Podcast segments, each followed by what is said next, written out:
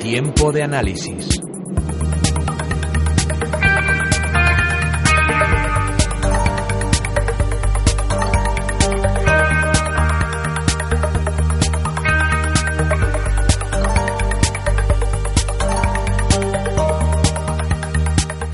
Pues pendientes del mercado de materias primas y de divisas, así que vamos a, arrancar porque tenemos mucha actualidad que, resumir y que repasar con nuestra compañera Gabriela Varaorille de Inversis Banco. Gabriela, buenos días. Hola, muy buenos días, ¿qué tal estáis? Pues muy bien, ¿y tú? Pues muy bien, de miércoles aquí. Pero un poco en espera de las 10 de la mañana, que tenemos dato importante. Sí, porque tenemos, eh, nos decían... qué, interesante es mi vida. Sí, eh, te iba a decir, eh, esperando ansiosa a las 10 de la mañana porque se publica un dato. en cualquier caso... cada una tiene sus vicios. A ver, ¿qué? ya veo, ya que el, la cosa es que desde arranque de semana nos dijeron los analistas que la macro iba a ser un poco la, la, batuta dominante de esta semana en los mercados, pero estamos viendo ciertos vaivenes, eh, ciertas inseguridades dentro del selectivo español y de algunas bolsas europeas. ¿Qué está pasando? Cuéntanos. Mm. Vale, pues mira, si nos fijamos en el día de ayer, eh, dos economías grandes como puede ser la alemana y la francesa sacaban los datos de PMI, ¿vale? ¿Y qué es lo que veíamos? Pues que empeoraban en Alemania, en el PMI manufacturero mejoraba un poco en el de servicio y en el de Francia sucedía justo lo contrario. Eh, lo importante de esto es que en ambos casos estaban por debajo de 50, que es un ratio siempre a tener en cuenta en el caso de los PMIs. Y además, pues un poco la confianza manufacturera parecía que estaba bastante estancada. Entonces, ¿qué, ¿qué es lo que sacamos en conclusiones? ¿Qué podríamos decir a grandes rasgos? Bueno, pues parece que en conjunto la zona euro parece sufrir un ligero deterioro. ¿De acuerdo? Que es un poco pues lo que lo que se está oyendo. Entonces, el PMI en Alemania anticiparía crecimientos más o menos para este 2014 del 1,5. En Francia, si bien es cierto que mejora, pues al final los datos apuntan a un 0, 0,5, y medio, con lo cual el mercado se puso súper nervioso, vimos caídas bastante eh, fuertes y además, pues bueno, ya sabes que cuando pasan estas cosas, de repente todo el mundo se vuelve súper negativo, empezamos a oír temas de recesión en Europa, cuestionaban si los teleterreos realmente servían y además se comentaba pues que Alemania que no, no iba a dar o no daba o no estaba dando el ok pues al famoso QE que por lo visto es lo que el mercado quiere y, y desea, ¿de acuerdo? Entonces, hoy vamos a estar bastante atentos al IFO, ya que ayer reaccionábamos bastante mal a estos PMIs y bueno, vamos a ver qué es, qué es lo que sucede. De todas formas, no todo es negativo, sino eh, vamos a dar un, voto positivo y es el PMI de Japón, que ha salido 51,7 que en realidad está en expansión por cuarto mes. Ya sabes que nos gusta la renta variable, hemos comentado aquí muchas veces el yen, si quieres luego hacemos un, un review.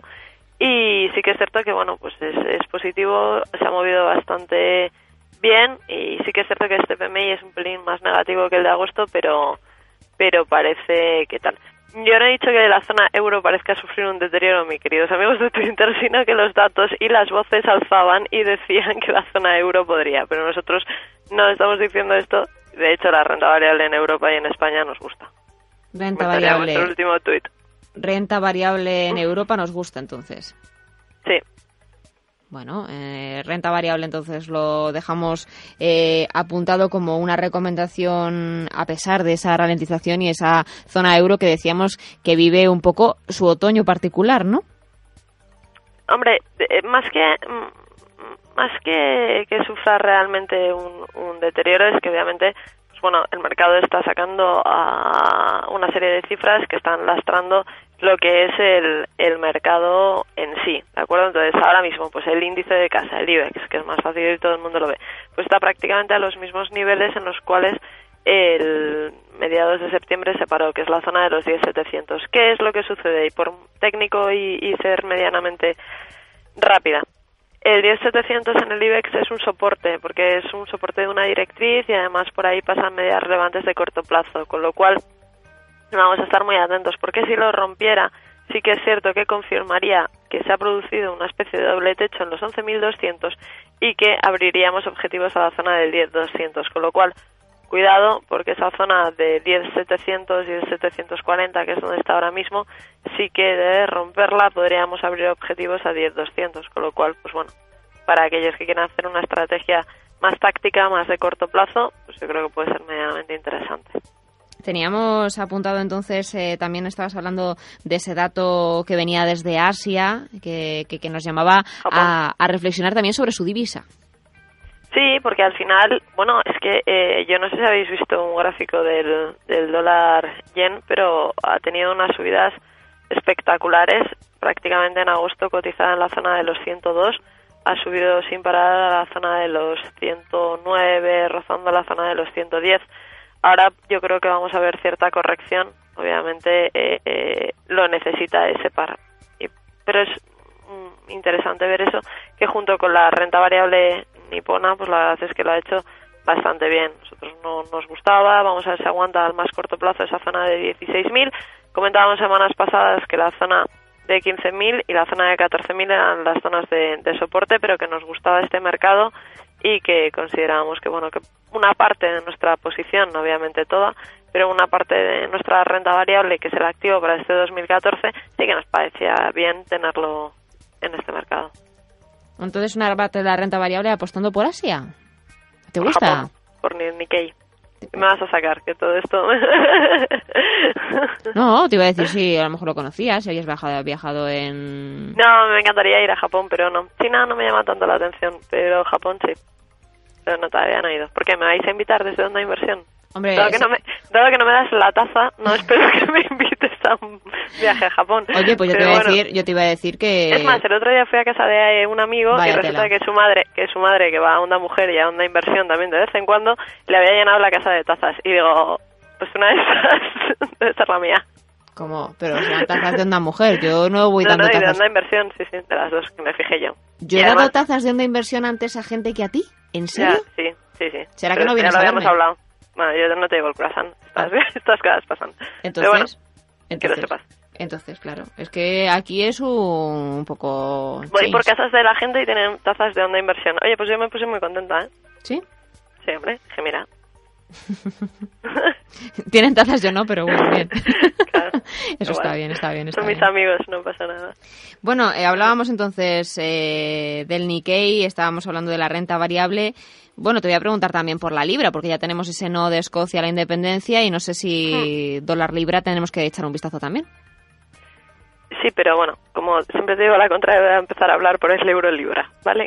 Que tengo en pantalla. Es que, es que, es que yo, yo para qué. por un poco ¿Para, de qué? ¿Para qué? Para que... Para euro libra nuestro, o sea, está en 0,7840, ¿vale? ¿Qué es lo que, lo que hizo? Bueno, pues a mediados de septiembre trató de escalar un poco al principio hasta la zona de 0,80, 0,80 y medio y de ahí prácticamente se cayó con bastante fortaleza hacia la zona de 0,78. Pero nosotros pensamos que tiene que seguir esa senda bajista y, bueno, pues para nosotros el, el objetivo para este año estaría en la zona de 0,70, 0,75 con lo cual, pues bueno, nuestra posición sería abrir cortos en este par.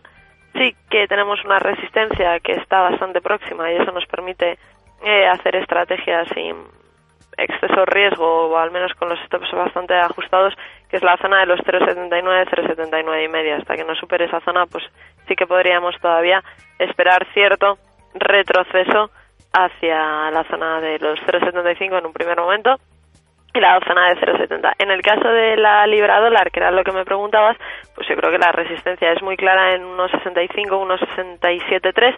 Dijimos semanas pasadas que tenía hueco y que tenía que repuntar hacia esa zona de 1,65. Lo ha hecho, además lo hizo intradiariamente y se cayó otra vez a la zona de 1,63, eh, que es donde está ahora 1,63,95 este par digamos que está está más complicado que, que el euro libra con lo cual si tuviera que tomar una posición me iría más a un euro libra más que a este par libra dólar que yo creo que desde julio que se caía desde el 1.71 hacia la zona de 1.60 ha hecho gran parte de su recorrido ya pues euro libra mejor que dólar libra y euro dólar ¿Cómo va? No te, voy a no te voy a repetir eso que he hecho durante tantos meses de... Yo creo que te acuerdas. Nuestro rango es ¿Te acuerdas de cuál era? No, no te voy a poner esta tesitura. Nuestro rango es 1.25-1.35, lo dijimos durante muchísimos meses. Y bueno, pues está en la zona de 1.28-58. Entonces, ¿ahora qué es lo que hay que hacer? Bueno, en nuestra posición estratégicamente, es decir, de medio, largo plazo, sigue siendo pro dólar, ¿de acuerdo? Lo que pasa que sí que por las divergencias que está haciendo, eh, por tenemos un tema de sobreventa y una estructura técnica que quizás invitara, eh, como digo, eh, en el más estricto corto plazo, a ver posibles rebotes que nos llegarán a situar pues en la zona de 1.29.50, incluso 1.30 sería la resistencia más a corto plazo. Entonces, nosotros sí que hemos cerrado un cuarto de las posiciones que teníamos en dólar, por lo tanto seguimos con tres cuartos en, en dólar esperando que vaya a retroceder. Ese 1,25, según los últimos estudios que habíamos hecho, por temas de diferenciales de tipo, crecimiento, movimientos, pensábamos que se podría llegar a abrir quizás hacia la zona de 1,21. Pero de momento estamos pensando en el 1,25. Pero con esa pequeña estructura táctica que si quieres pues la visamos la semana que viene, que nos llevará a una zona de 1,29, 50, 1,30, como decía antes. 1,29, 1,30, pero en cualquier caso, eh, siempre y cuando estén dentro del rango que, tenéis vosotros de 1,25, 1,35, seguiríais siendo sí. dólar. Sí, sí, sí. O sea, todavía está en la zona de los 1,28,59 y seguimos pensando que el dólar es la divisa ganadora y que además, bueno, ya no solo nosotros, sino cada vez más se leen muchos artículos que hablan incluso de la paridad, es decir, que, bueno, hablan del 2017, si bien es cierto, pero bueno, eh, cada vez más se ven análisis de 1.21, 1.17 y paridad, como digo. al final sí que es cierto que yo creo que tendrá que retroceder posiciones ese par y al menos ese 1.25 que comentábamos con tantas ganas finales del año pasado y a principios de este, yo creo que, que será el que tengamos que ver.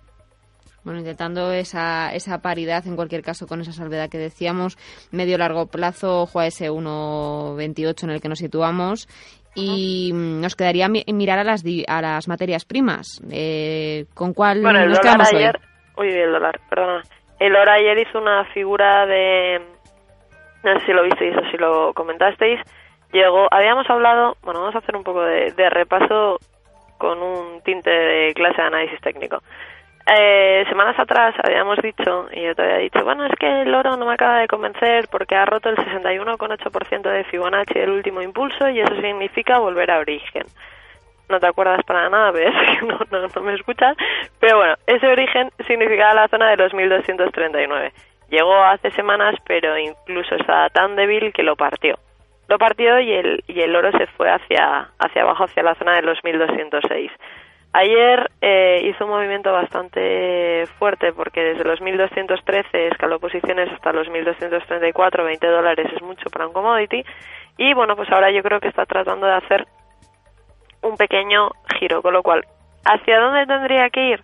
Yo creo que en primer término debería de volver a esa zona de 1239, 1240, que fue la zona que en junio le sirvió de soporte y que bueno, a finales del 2013 ahí tenía un pequeño lío también hecho, con lo cual yo creo que ahora el oro también le tocará ascender un poquito el primer el primer eh, la primera parada debería ser en esa zona de los 1239 1243 con lo cual ahora ponerse corto de oro aquí yo no lo haría. Esperaría o que perdiera la zona de los 1210 que ha sido la zona que le ha frenado o esperaría a ver si realmente no consigue superar esos 1243 ver cómo está y si se puede hacer algún tipo de estrategia, pero cortos ahora mismo no, buscaría más un repunte más que una estrategia bajista. Ok, 1239, 1243 para el oro, mirando a ver si consigue repuntar más allá de 1243. ¿Y el crudo cómo lo tenemos? Pues mira, el crudo está, está pesadísimo, la verdad, porque es que no, no acaba de definir. El crudo tiene una zona que es la zona de los 91,20, ¿vale? Los 91,20 sí o sí es la zona de soporte estrella y la ha tratado de aguantar estos días. Y sí que es cierto que cierres por debajo de esos 91,20 deberían de llevar al crudo a retroceder posiciones por puro, por puro análisis técnico. Porque desde un punto de vista de demandas, si pensamos que Estados Unidos va a tirar, que si China realmente vuelve a demandar por un tema de producción de la OPEP y demás, eh, eh, que me podáis... Estas frases del culo está pesadísimo, no me las pongáis por Twitter. por favor. eh, eh, entonces, 91,20 era la zona. ¿Qué pasa? Que ha cerrado hace dos días por debajo de 91,20, pero al día siguiente se reestructuró y cerró más o menos en los entornos en los cuales está ahora.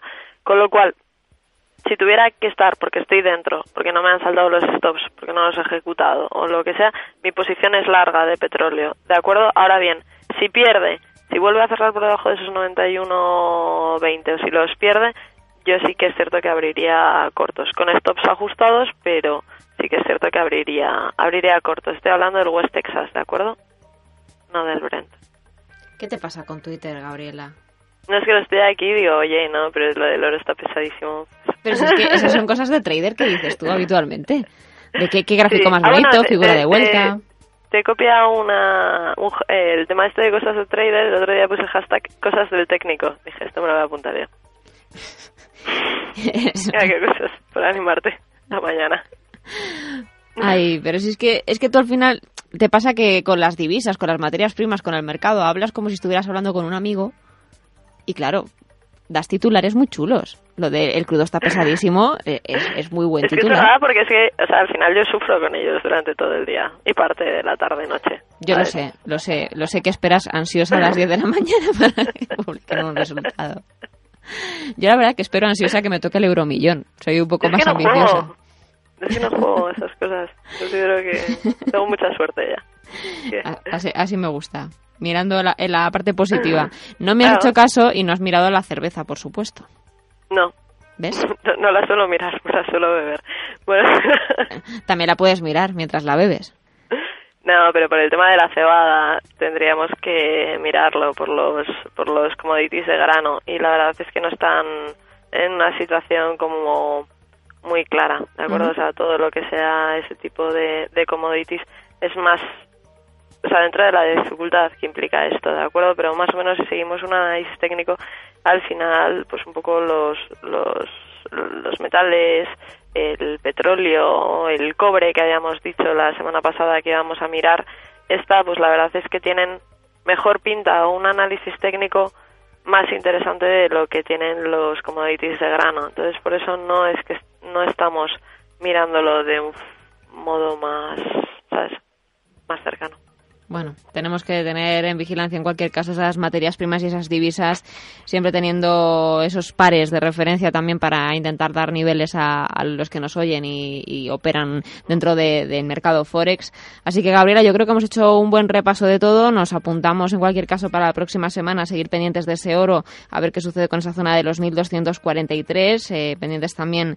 Eh, el euro dólar llega a esos 1.30, a ver si ahí volvemos a montar una estrategia bajista o qué es lo que hacemos y el IBEX que sepáis que está, bueno, que ya ha perdido esa zona de los 10.700, con lo cual eh, vamos a estar bastante atentos de la siguiente zona que tiene, así como más cercana, que es la zona de los 10.663. Bueno, vamos a verlo porque la está cayendo con bastante fortaleza. Como te decía, pues la verdad es que los datos del otro día no parecen haber sentado muy bien al mercado y luego leía hoy, antes de que comenzáramos, por lo visto Draghi había estado hablando en una radio francesa diciendo que mantendría su política agresiva hasta hasta ver niveles de inflación del 2%, con lo cual pues los tipos de interés parece que van a seguir casi a cero durante mucho tiempo, así que vamos a verlo porque al final ahí también se alega temas de crecimiento bajos y demás, con lo cual yo creo que el mercado no le está gustando demasiado. Pues estaremos muy pendientes de, ese mercado, de esa tendencia, eh, no sé si positiva de fondo, pero en cualquier caso con esos eh, ligeros recortes de los últimos días, incluso llegando hasta Wall Street. Muy pendientes de todo ello, Gabriela. Gracias como siempre por ese repaso y, tendremos cuidado con, con los titulares, pero es que tú entiéndenos, es que dices frases muy de trader. muy de hashtag cosas de trader. Sí. Me parece fantástico. Un abrazo grande. Me mandas la taza. vale. Un abrazo grande, guapa. Un besazo. Chao. Claro, chao.